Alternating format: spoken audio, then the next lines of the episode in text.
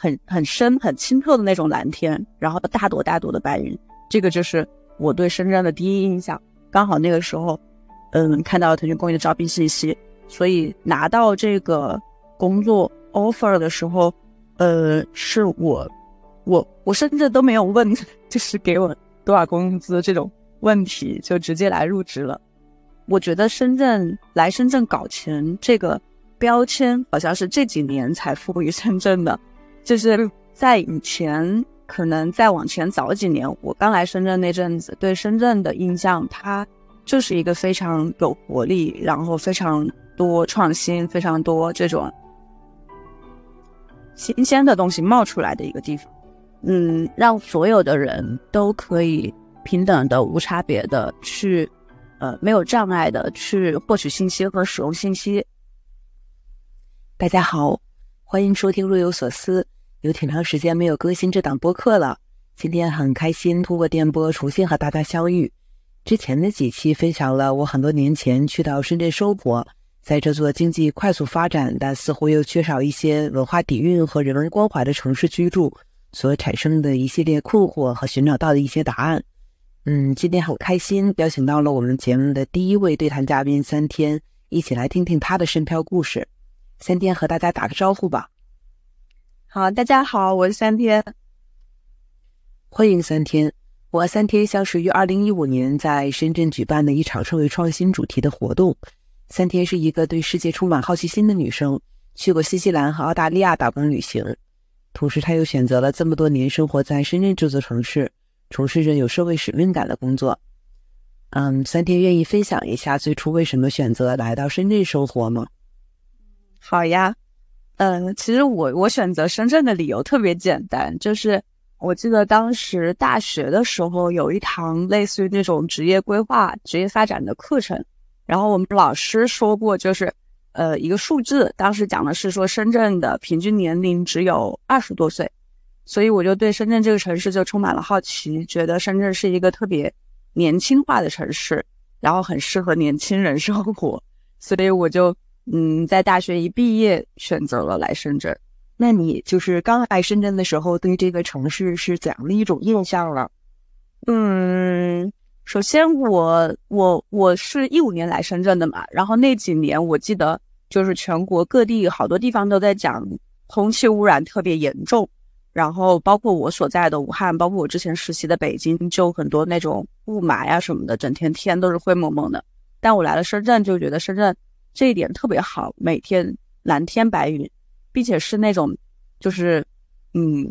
很很深很清澈的那种蓝天，然后大朵大朵的白云，这个就是我对深圳的第一印象。然后并且呢，就是你深圳主干道其实就深南大道的那条路嘛，那条路两边的绿化都做的特别好。就是你开车嗯路过的时候，就会发现，嗯，就感觉像在一个那种丛林里面穿过去，所以我对深圳的第一印象就觉得环境特别好。对我跟你的感受是差不多的。最开始来深圳的时候，当时住在罗湖，因为是老城区，感觉街街道是比较拥挤的，嗯，然后我记得有一次坐公交车从罗湖去华侨城创意园区。经过深南大道的时候，就感觉哇，看到天空很蓝，非常的开阔，道路两旁的绿化做的特别好。嗯，这是最初蛮喜欢深圳的一点。嗯，然后记得你刚来深圳的时候是在腾讯公益工作，可以介绍一下这段经历吗？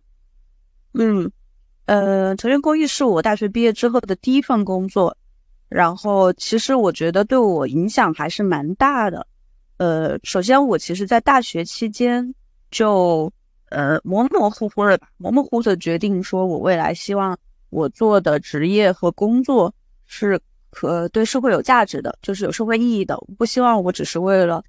呃获获取一份工资去找一份工作。所以当时我来深圳的时候，嗯，我来深圳还有一个原因，是因为深圳是个科技特别发展的呃发达的城市。然后我其实从大学。就一直对，呃，就那个年代其实是科技互联网迅速发展的那个年代，是从我高中到大学那个阶段，所以我也非常希望能够在互联网和科技行业，嗯，来工作。所以当时来到深圳之后，可能在我的认知范围内，能把这两者结合起来的一个比较好的地方，就是腾讯公益。刚好那个时候，嗯，看到腾讯公益的招聘信息，所以拿到这个工作 offer 的时候，呃，是我，我，我甚至都没有问，就是给我多少工资这种问题，就直接来入职了。以致我入职的前一天，我们那个 leader 还给我打电话说：“你明天真的来入职吗？”我说是啊，他说那你怎么连工资都没问，就感觉很奇怪。然后我来了之后呢，嗯，确实因为第一份工作，我觉得我的工作热情特别高，然后又嗯，职场新人嘛，就整个工作状态属于那种什么东西都是全新的，就是很愿意去学习，很愿意去接触各种各样不同的事物。在这段工作的呃期间呢，我也就是。独立负责过很多项目，然后也接触了很多呃内内外外的人，就腾讯内部的人和外部的人。然后腾讯公益它本身是一个这种嗯平台型的，嗯，算是也不算博弈组织吧，它但是嗯它是个比较大的平台，所以我在这里嗯能够有机会接触到很多行业算是顶尖的资源，所以在这个里面那个两三年的工作期间，其实。帮我迅速积累了很多这种工作的能力和经验，并且对于呃公益行业也有了更多的了解。嗯嗯呃，感觉你在腾讯公益工作的那段时间，也是互联网公益在快速发展、逐渐走进公众视野的一个时期。我刚刚也在手机里看了一下，呃，自己在腾讯公益捐出的第一笔钱，也是在二零一五年。啊，是为一个救助白血病幼师的项目捐赠了二十块钱。嗯，记得那个时候，很多人都是第一次开始通过腾讯公益的筹款平台，或者通过参加九九公益日来支持公益项目。其实九九公益日就是那一年发起的，二零一五年，所以我其实参与了九九公益日最早第一年筹备的一个阶段吧。然后想，就是就是现在回过头去看，其实已经过了八年了。就也看也听到了很多声音去讨论说，嗯，这个日子现在可能有一些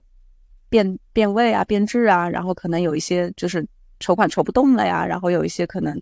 呃这样那样的问题啊，就感觉还挺感慨的吧。但同时呢，它有确实有它好的一面，就是有当年这样的一个项目发起之后，其实现在大家都会呃更有意识的去关注公益这个领域，包括九九公益日这个日子。也不是一个腾讯的筹款日，也变成了一个可能很多嗯公众来参与公益和呃关注公益的一个日子。嗯，呃，就像你说的，像九九公益日这样的项目，它即使说经过了这么多年，可能大家会有一些质疑的声音，但是不能去磨灭掉这个项目对推动全民参与公益所带来的积极意义，我觉得挺好的。嗯，另外，大家喜欢说深圳是个搞钱的城市，因为你的选择会不太一样。在腾讯这家商业机构做公益，你整体的感受是怎样的呢？我觉得深圳来深圳搞钱这个标签，好像是这几年才赋予深圳的。就是在以前，可能再往前早几年，我刚来深圳那阵子，对深圳的印象，它就是一个非常有活力，然后非常多创新，非常多这种。新鲜的东西冒出来的一个地方，并且，呃，即使是讲到公益领域，就是来来看的话，深圳也算是就是比较整个南方吧，其实都算是公益氛围还比较好的一个地方。嗯，就很活跃，有很多活跃的公益组织，很多这种嗯不错的项目涌现出来。嗯，然后在腾讯公益，嗯，其实我觉得挺单纯的，在腾讯公益的工作，它。怎么说呢？因为腾讯公益基金会它本身是腾讯每年拿出自己收入的一部分，呃，捐赠成立的一个纯公益基金会、纯公益组织嘛。然后，呃，所以我们可能整个团队在日常在做的事情，更多的就是去想怎么这笔呃社会捐赠给用好，怎么去把这笔钱给花好。因为其实腾讯每年它，我我在的那个年代啊。其实每年可能有几个亿进到基金会里面，现在可能数据更高。那那在这种情况下，我记得当时特别特别有意思的一个点是，九九公益日第一年，本来我们团队内部做策划是说，嗯，就当时最早的一个想法就是一比一配捐嘛，那个公众捐一块钱，然后腾讯配一块钱，然后我们内部做方案的时候是写的腾讯呃封顶配到九百九十九万，然后当项目上线之前，把这个方案提报给 CEO，提报给小马哥的时候，小马哥就说，腾讯作为一个这这么大的公司，就是九百九九十九万，在他那边看来。太少了，不够，嗯，直接在后面又加了一个九，所以第一年我们配的是一亿一个亿，就是九千九百九十九万。所以，呃，其实，在嗯，怎么说呢，在基金会工作，我们日常更多的就是去想怎么用好腾讯的资源，然后怎么能让腾讯的这些资源可以更好的用在各种社会议题里面。比如说，我我当时。嗯嗯，有独立负责过几个内部公益的那种项目，就是呃，首先我我当时有组织每年的腾讯内部的黑客马拉松，一个公益马拉松，它其实是嗯，对内招募各种产品经理啊、程序员啊、设计师，然后组队组队用一个呃两天一夜的时间来去为一些公益议题做一些这种嗯小的 demo 或者是小的作品设计作品之类的。嗯，来用到各种公益宣宣传啊，或者公益项目日常中，然后呃，这样的一些项目呢，在我们组织的过程中，其实目的非常非常纯粹，就是就是希望能够激发更多腾讯内部员工的公益心，以及能把他们的专业特长给应用起来。所以我觉得，嗯，怎么说呢？可能大公司的好处就在于。他的呃这种分工明确，那我们我们所在的部门负责的就是这样一件事情，就不用去考虑太多别的问题。所以在那样一个团队工作，其实还挺幸福的吧？嗯，听起来确实感觉挺幸福的。那三天在腾讯公益可以接触到非常多有筹款需求的公益项目，呃，这份工作会让你对公益行业的认知有一些改变吗？其实这个可能更多是由于我接触到了各种不同的公益项目，因为腾讯公益平台上有几千、成千上万的这种公益项目嘛。然后，呃，可能对我对我的嗯观念冲击最大的是，就是那几年，因为因为我们毕竟还是一个筹款平台，所以筹款平台呢，他会去看后台的数据。所以我记得我当时，嗯。就是刚来的时候，就是我我们当时要类似于轮岗吧，就是为了让你更了解了解平台，所以我需要去熟悉后台的一些提交的项目，我需要在后台去做项目审核。然后当时看后台提交的项目里面，其实有百分之九十都是无效的，并且嗯，有很大一批是那种大病疾病筹款的项目，那个年代好像还没有像现在。这叫什么？就现在其实整个慈善法，包括包括这种呃公益平台的监管已经非常的完善了嘛，整个体系。那个时候其实它就是一个筹款的工具，就是有点类似于什么水利筹啊那种，所以会有很多个人出于这种嗯，就是突然突遇疾病然后缺钱的需求，来后台提交这种筹款的申请。其实这种类型的项目，在腾讯公益这样的平台上。嗯，挺难上的，并且，嗯，它的，嗯，如果文案写的不好，信息不完整，我们可能不会怎么说呢？就是就这样的项目就不会让他去上，嗯，就让我觉得，其实就是我原来可能在学校接触到的一些公益项目，更多的是一些可能，比如说我我更加感兴趣的是什么教育类的呀，什么那种好玩的创新型的项目啊。但其实这样的项目是非常非常小众的，在在整个大公益圈子里面、大公益平台里面，并且看九九公益日的筹款数据也能看得到，就是真正头部筹款筹得好的那些项目，也是就是头部的那几家，嗯，所以这个可能对我当时的对整个公益行业的认知还是影响挺大的。嗯，呃，记得就是三天离开腾讯公益之后。也是加入了另一家公益机构，是深圳信息无障碍研究会。啊，那我比较好奇的是，当时是因为什么样的契机，啊来选择加入这家 NGO 组织的呢？嗯，这个其实也是一个机缘巧合。呃，我其实是在腾讯公益工作的时候认识了我们现在这家机构的老板。有一次他给我介绍研究会是一家什么样子的机构，有讲到说，其实研究会我大概只知道说是关注无障碍这个领域，就是在做呃无障碍的事情。那信息无障碍这件事情本身对我来讲也是。我所喜欢的互联网领域和公益领域结合的一个一个挺好的，呃，一个挺好的方向。那我当时因为在腾讯已经工作了两三年了之后，想要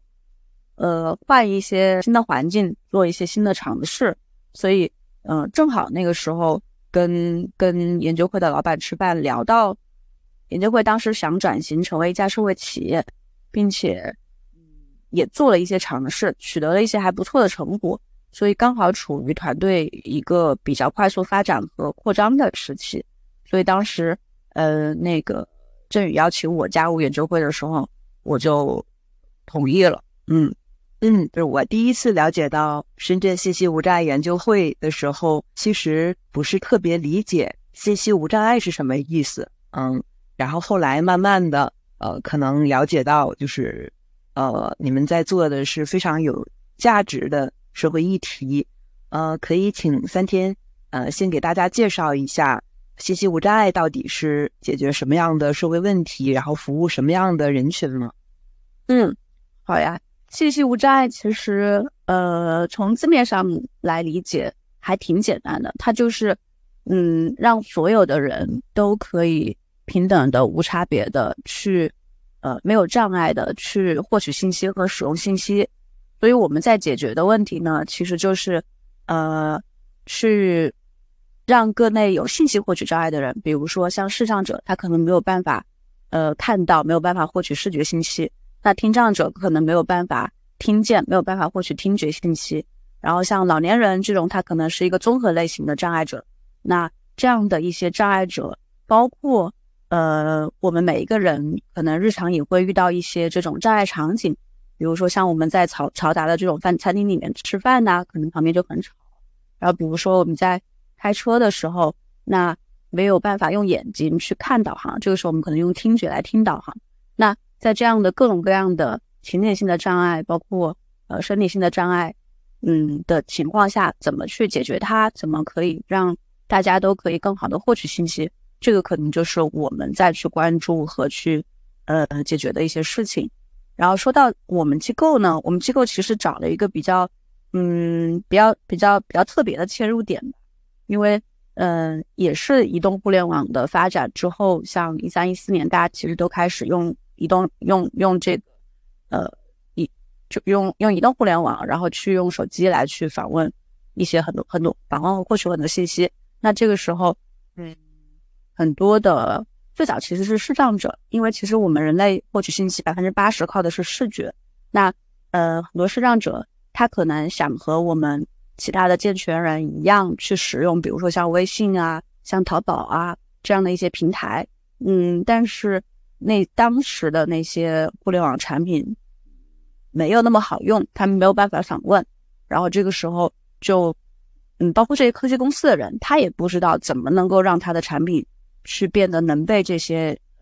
障碍用户所使用，然后当时就找到了我们这样一家机构，然后，呃，我们成立了一家，我们成立了一支专门的这种障碍工程师的团队，去和这些科技公司一起来去想办法解决了这些问题。所以后面就是慢慢的，这个就是我们现在主要的一种业务模式和关注的方向。嗯，嗯，呃，我我觉得。呃，信息无障碍研究会，呃，因为我自己也是，呃，研究会的粉丝，关注了，默默的关注研究会啊，这么多年的一个发展。然后我觉得，呃，非常打动我的一点就是，信息无障碍研究会其实是有一群视障同事，呃，他们是呃，可能是视障的工程师，或者是在用户洞察呀等等方向是。有自己的特长，然后从全国各地来到深圳，然后加入研究会的。那本身他们自己是视障同事，呃，可能是呃完全没有视力，或者是有一些视力的缺陷，呃，但是他们也通过加入研究会来帮助更多的呃视障用户去使用移动互联网的产品。我觉得，呃，他们每一个人都非常的励志，嗯，也特别好奇啊，三天平时和在研究会里这么多的师长同事一起工作，是感受是怎样的呢？可以讲讲他们的一些故事吗？嗯，可能我现在已经待了前前后后有四五年了吧，可能已经习惯了。但是我记得我刚来的时候，其实，嗯，他们对我的冲击还是蛮大的。就首先可能，嗯，在我们普通人的生活中，挺去看到，嗯，那么多视障者。那我们的团队，我们我们的机构里面有十几个同事都是视障者，嗯，所以我们整个工作环境和工作氛围可能，嗯，就就就刚来的时候，可能很多很多事情会会不懂，然后会嗯不知道怎么不知道该怎么跟他们相处，但是嗯嗯来了之后，你就会发现所有的这些呃视障的同事们，其实他们跟我们。健全人没有什么不同，就他们都会告诉我们说，嗯，不用把他们特殊对待啊或者怎么样，就当普通的这种，嗯，朋友，你日常怎该怎么跟他们相处就怎么相处。然后，嗯，他们怎么说呢？我我见到的我们的同事们，他们本身都特别，嗯，特别阳光，然后特别特别热爱生活的那种。就很多人，每个人都可能会有一些自己的兴趣爱好，然后。他们也都会，嗯，很积极的去尝试很多新鲜事物，这个可能是我之前没有想到的。包括，嗯，很多人都很难以想象视障者怎么能够去学编程，怎么能够成为程序员。我听我们的同事讲，其实他们可能就是小时候自己用电脑，然后感兴趣，也很好奇它背后原理是什么样子，然后就想尽各种办法，比如说去网上搜索，比如说找家人朋友去把。嗯，能找到的资料念给他们听，然后他们在自己脑海里去背、去记，然后尝试在脑脑脑海里面去呃编译那些代码，然后慢慢的用这种形式去学会这些知识。所以，嗯，所以我觉得怎么说呢？就虽然说可能可能失去视觉会呃让他们的一些。嗯，行为变得困难，但是本质上，本质上，嗯，就是人类基础的那些，比如说我会有好奇心，我会有这种呃兴趣爱好，我会有这种学习的呃动力，那这些其实大家都一样。嗯，记得之前就是你有分享啊，比如说啊，你的同事呃，蛋哥他会在抖音上去做 UP 主啊，然后听你分享之后，我也有去抖音上关关注他的。呃，账号，然后发现他发的这些视频也很触动我，因为他会去分享，比如说深圳的很多盲道其实是呃不是很利于盲人的出行的，然后他也会去啊到深圳的很多公园啊、大学呀去测评这些地方是不是对呃视障人士友好的啊，然后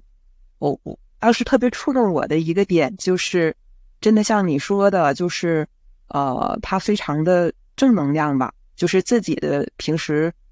出行是，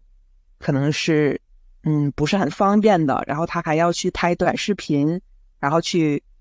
帮助更多的视障用户去了解深圳的哪些地方是无障碍设施做的比较好的，哪些是需要提高的，而且我我想关注他的很多公众，可能也是，嗯，通过他的。短视频去了解到在深圳生活的视障人群，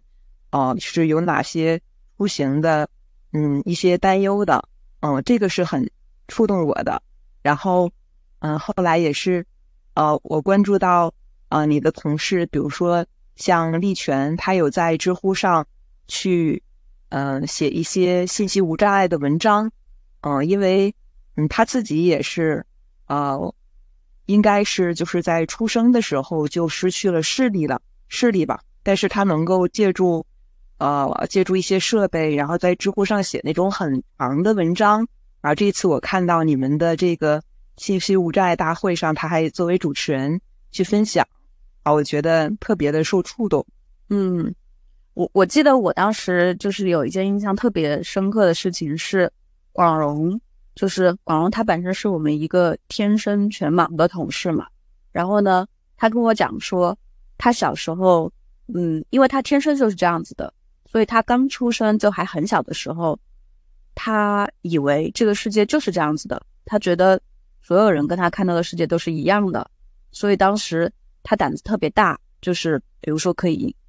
敢一个人到处跑啊，一个人穿，嗯，穿过马路啊，这种，就是他不觉得这有什么困难，直到后面可能是家人就担心他受伤啊什么，他才知道原来他跟别人不一样。对，就是可能他们他们内心的那种那种。信念感会让他们变得很强大。我也看了，就是之前有看到一些广荣的故事，然后我觉得就他就像一个小宇宙一样，蕴藏着很多的能量。嗯，就是他在很年轻的时候，呃，应该是就开发了一款给盲人玩的游戏。哦，对，他学了架子鼓，然后他前两天还在参加那个什么。中国好声音的比赛，好好棒啊！他顺便在海选参加了好几周，结果上周最后总决赛的时候没有没有通过。对，我觉得哦，感觉就是就是说，好像是世界给他们关上了一扇门，但是他们却并不觉得有哪扇门被关上了，他反而觉得就是只要想到了就能做到。我感我感觉。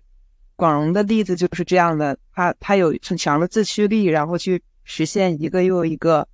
啊旁人觉得不不太可能的事情。嗯，是呃，另外就是我觉得啊研究会给我的感觉，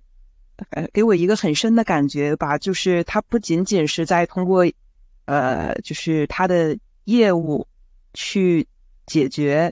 呃，就是这些障碍人士，他们去获取信息的这个呃困难，同时，其实他尝试了很多种方式去带动整个行业的整个信息无障碍行业的发展。我觉得这个是和很多其他的一些公益组织或者社会企业不太呃不太一样的一点。嗯，所以这一块也想听听啊，就是你你来分享一下这些年呃研究会议的一些尝试。嗯嗯，对，这块其实是特别重要的一块工作，因为呃，无障碍本身它其实在海外已经是还呃比我们发展的早几十年，并且还比较成熟的一个领域，就是国外会有明确的这种标准啊，明确的立法啊，甚至国外就会明确的规定，你的产品如果没有做好无障碍，你甚至不能上架。应用市场甚至不能推呃推向市场，那嗯，在我们国家目前来讲是没有这样子的规定的。那这些年呢，我们也在很努力的去推动整个嗯，不管是从意识意识层面，还是从大众关注的层面，还是从呃法律法规、从政府的层面来去关注这个无债这个议题，我们做了非常多的。嗯，尝试和努力吧，包括参与各种行业标准的制定，包括推动国内的立法，包括呃做一些这种两会提案啊什么的。嗯嗯，有一个比较比较可喜的成就，可以可以也也不算成就吧，应该算是嗯一个可喜的事件，标志性的事件可以分享一下，就是呃刚刚过去的那个六月六月底，其实中国的。第一部这个无债环境建设法正式发布，并且会在今年九月一号开始实施。这个其实算是呃中国无障碍历史上一个里程碑式的事件。我觉得我们看到这个事件的时候还是挺欣慰的。我记得当时因为因为这些年在这个领域就是也加了很多行业从业者嘛，就在我朋友圈里面看到一个。呃，他之前是清华大学无障碍研究院的院长，然后已经退休了好多年，已经六七十岁的一个一个教授。然后当时那个立法的新闻出来之后，他有转发到自己的朋友圈，然后有配一句说什么，就是有一种那种一代人的努力终于有结果的那种感觉，就是感觉自己很很激动，泪流满面啊什么的。我就觉得，哎呀，这真的还挺感慨的。但虽然说，呃，这个法律发布了，也只是整个无债领域的一个一个开端。我觉得，因为那个法律现在还只是非常基础的一个，嗯，基本法，算是那种，就是就是，嗯，他他不会对，不会对。呃，很多行为有非常强制性的要求，更多的是一些基本的，嗯，鼓励，类似于用一些这样子的词语来去讲说的。对，我觉得，我觉得这个立法，我我我就是作为你们的粉丝，也也是能感觉到这是一个非常可喜可贺的一个非常大的一个进步。嗯，就平时在。啊，你们的公众号上也能多次的看到，呃，这个立法的很多的一些，呃，一些进展的一些情况，所以可以可以感受到这个是一个很多很多人都在期待啊，它去有有进展，并且呃，就是真正能落地的呃一个法条，嗯，所以我觉得还是是非常棒的。嗯，另外觉得你们也是一家很有意思的机构，就是嗯，比如说你们。前几年会做这个脱口秀活动，嗯，然后也应该今年你们也有做这个盲人门球等等这些活动，就是呃，这这些活动我的理解，它是直接面向公众的，就是搭建了一个公众和视障群体啊去互动的一个直接的一个场景，嗯，那就是你们当时，嗯，因为我想就是你们也，嗯，不会是像腾讯就是有。有有有几千万、一个亿去投入到一个活动中，那么大的一个经费，那你们是怎么去考虑要去做这这这一类的活动呢？然后，呃，在开展这一类活活动过程中，呃，你们作为组织者会有哪些思考呢？呃，其实这种类型的活动，我觉得它主要是几个方面的考虑吧。一个还是希望，呃，有更多的公众可以关注到无障碍这个领域。那很重要的一点呢，就是日常能够让更多的障碍人群被公众看见。那在这样的一些活动中，其实呃，不管是线上来看我们直播的这些呃公众，还是真的来到线下呃跟跟视障者们一起打门球的这些人，这些人其实都是给了他们一个可以面对面的跟这些呃障碍朋友们交流的机会。嗯，因为日常。其实生活中真的很难遇到，如果不是像我们就专门做这个领域工作的人。然后另外一方面呢，呃，障碍朋友们其实可能他们日常生活能够去参与的这些活动本身也非常有限，所以我们也会利用一些周末的时间呐，或者是一些呃我们本来就要办的活动啊，嗯，尽可能多的去给。障碍朋友们提供各种不同的活动的机会，比如说，呃，除了刚刚提到的像脱口秀啊、门球这些，我们也会组织像周末一起去深圳湾徒步，然后组织大家去欢乐谷玩儿，然后组织大家看这个口述电影之类的，就是也会也会组织一些这样子的活动。好的，我觉得这些活动都是非常有意义的。呃，另外，因为你们现在在和很多互联网公司，比如阿里、字节跳动去合作，对他们的互联网产品进行无障碍的改造。那因为 ChatGPT 的出现，可能意味着未来几年里，呃，会出现很多 AI 赋能的新产品。呃，障碍用户在使用这些产品的过程中，也会遇到很多的困难。那么在这一块，研究会目前会去关注这个领域，然后做这方面的一些计划和动作吗？嗯。我们其实是有关注的，因为本身这个 AI 大模型的发展，嗯，是一个时代性的变革嘛。其实各行各业都有在，嗯，很迅速的入局去关注这个事情。然后呢，我们内部也迅速成立了一个项目组，就专门会去研究这个新技术跟无障碍的一些结合。嗯，只能说现在我们我们在做一些尝试吧，就是。嗯，比如说，我们有尝试把这个模型应用在无障碍的一些领，像我们日常再去做的一些嗯研究的工作啊，一些技术的工作啊，是不是可以应用上这个大模型？然后呢，也在尝试去呃，训练一些自己的这种私有的模型，比如说把我们这些年的行业积累，是不是可以训练到这个未来用 AI 能够去取代一部分？嗯，这是我们目前在做的一些一些尝试，但是，嗯，确实就是受限于本身这种大模型的开放程度，以及呃，现在其实做的比较好的还是海外的嘛，然后海外的那些模型对于呃国内的一些理解可能又没有那么那么那么便利的情况下，现在嗯还是在研究的过程中，嗯。好的，也是期待着研究会可以在 AI 的这次浪潮里扮演一个非常重要的角色，来惠及更多的障碍群体。那因为三天在研究会工作了很多年，平时会接触到很多的障碍群体，这样的经历有没有对你的日常生活带来一些影响呢？比如说，你会更加留意城市里的无障碍设施吗？嗯，其实是会有的。比如说，我们日常去。嗯，就是逛街的时候，在商场里面或者在地铁里面，嗯，有时候就是，就就我们同事之间，现在话语体系都会日常就会有意无意就会带到无债，比如说就会讲说，嗯，这里无债做的不好，然后呃，像那种没有没有手扶电梯、没有直梯，然后可能要下楼，然后可能有那种坡道的地方，它是台阶，没有没有坡道，这些我们就有时候就会。很自然而然的就会就会聊到和讲出来，嗯，很有意思。呃，那因为呃研究会关注的是呃，我觉得是一个呃很重要的社会议题，同时你们就是在解决这个社会议题的呃过程中，呃，就是也是从宏观到微观都有去涉及。嗯，那对三天自己来说，呃，就是。如果把无障碍看成一个大的议题的话，你最关心的是其中的哪一个问题呢？我其实，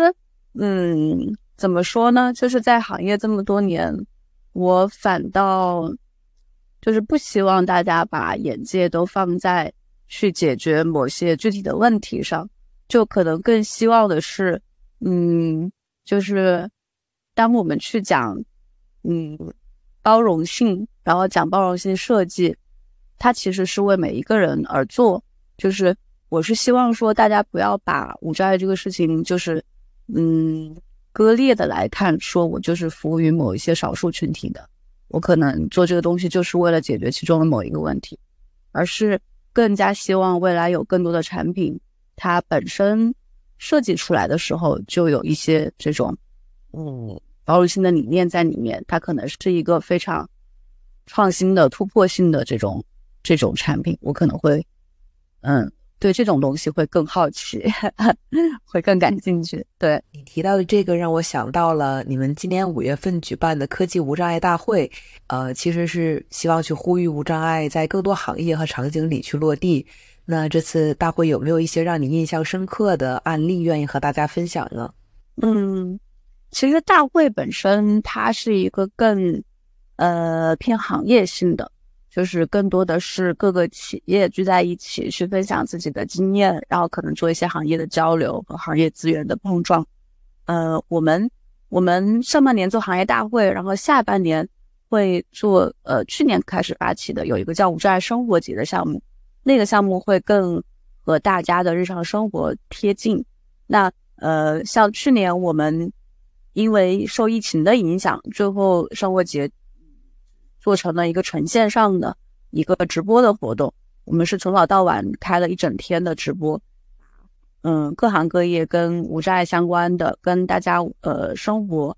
衣食住行各个方面相关的，包括可能很多人日常不会注意到的一些呃设计的产品，都拿到直播间里面来给大家做了分享。我觉得这样的一些东西可能。会更容易让大家，呃，接受和理解无债的理念。比如说，我记得去年生活节，我们拿了一批那个，嗯，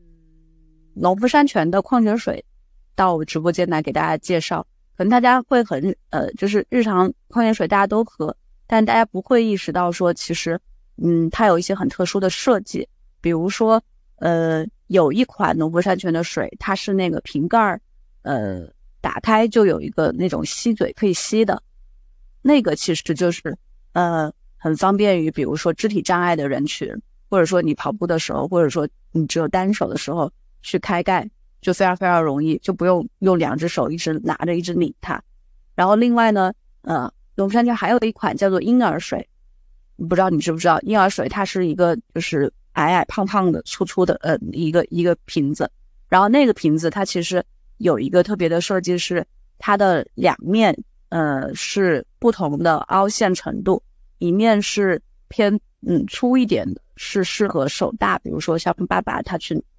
拿握它，然后另外一面是细一点的凹陷进去的，嗯，这一面其实就是适合像妈妈手小一些的人去抓握它，或者小孩儿，嗯，所以这样的一些设计，它可能就出现在我们日常每一个人都会接触到的生活，比如说你去逛便利店就会看到这些产品。但大家并不知道它背后有这样的一些包容性的设计理念，所以这样的一些产品会，呃，像我们生活节可能会比较多的涉及到，然后像我们生活节还会分享一些，比如说，嗯，比如说可能很多嗯大众没有见过的一些障碍人群的生活，像障碍人群，呃，可能很多人不知道视障者。也会化妆，视障者也会做饭，然后，嗯，对，就这样的一些，嗯，小的故事，我们可能会在直播间里面给大家去去看到，看到一个一个活生生的人，所以我觉得这些，呃，反倒是比起某一个企业今天做了什么一个什么大事件，对我来讲，可能会更有意思和意义吧，嗯嗯。听起来非常有意思，像你说的这个，就是给婴儿的这个设计，我是第一次听说，我应该要去超市里找一找。对你上网搜一下“农夫山泉婴儿水”，就就会知道是哪一款。我们可能在超市看到过，但是不会注意到。嗯，非常有意思。嗯，对。那哦，我觉得可能有有的听众他们可能会嗯比较好奇，就是如何去关注到你们今年下半年的这个。无债生活节，或者是说他们日常可能很难接触到这些障碍人群，那他们如果想支持到啊你们的这的这个领域里面，可以给哪些建议吗？嗯，如果关注我们机构的话，就可以关注“信息无障碍”这个公众号，然后我们公众号里面就会发布我们日常的一些动态和活动的信息。呃，然后如果想跟我们取得联系的话，公众号里面有那个我们的微信小助手，可以去添加小助手，随时跟我们联系。嗯，嗯，好的，啊，然后我们节目最后的一部分呢，我们想回到三天在深圳这座城市生活的一些感受，就是呃，我们距离二零一五年已经呃过去了呃七八年的时间了，然后在这七八年里啊，我想三天应该是和深圳这座城市。有了更多的一些故事啊，也想听听，嗯，你来分享一下现在你眼里就是居住在深圳这座城市的一些感受，哦，就是有哪一些很特别的一些记忆呢？我自己觉得哈，就是深圳跟我一开始的那个印象还挺不一样的，是深圳深圳变了还是我变了？就会有这种感觉。嗯，可能因为确实就是一直在工作，其实一直在工作这种状态挺挺难去看到